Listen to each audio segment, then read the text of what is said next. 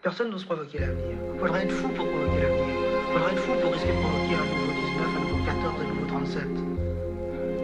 se passe, jamais plus rien.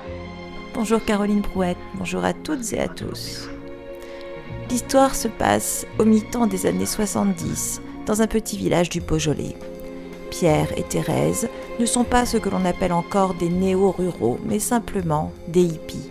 Ils ont quitté la grande ville à la recherche d'une vie meilleure, plus simple. Un jour, lors d'une de leurs promenades, ils voient un vieil homme sulfatant sa vigne. L'homme se prend le pied dans un sarment et débaroule en bas de la pente. Le couple de Parisiens s'approche alors et demande à l'homme Vous souffrez? Non, je sulfatais, répond l'homme. Mais c'est une toute autre histoire que nous vous racontons aujourd'hui.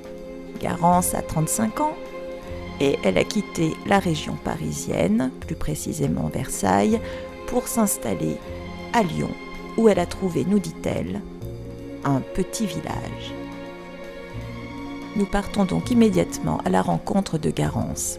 C'est un reportage d'Olivier Minou et Chantal Chantariello pour Radio Canu bien sûr, dans les pieds chez Père.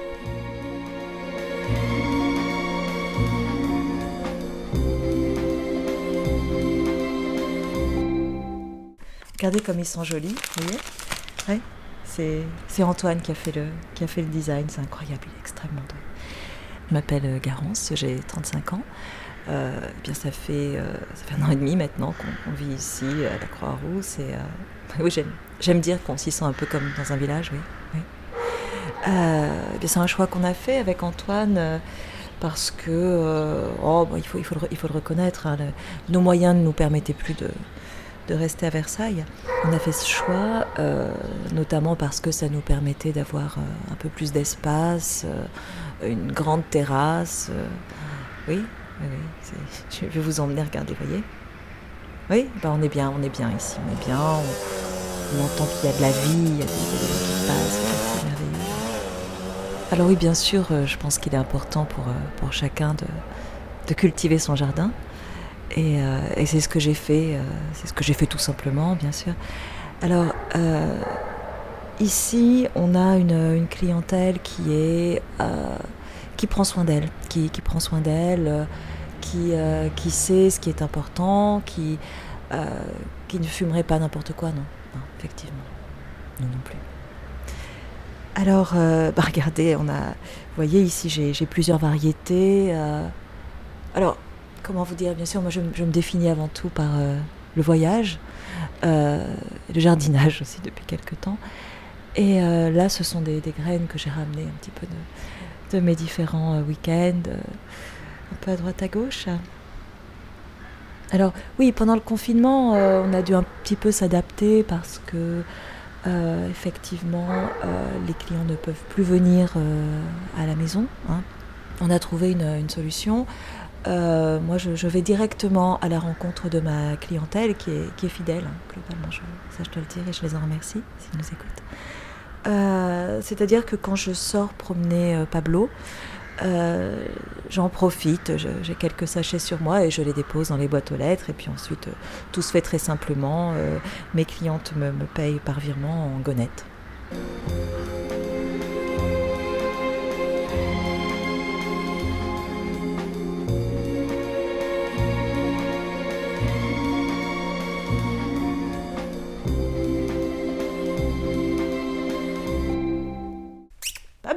Viens Viens Pablo, viens, viens là.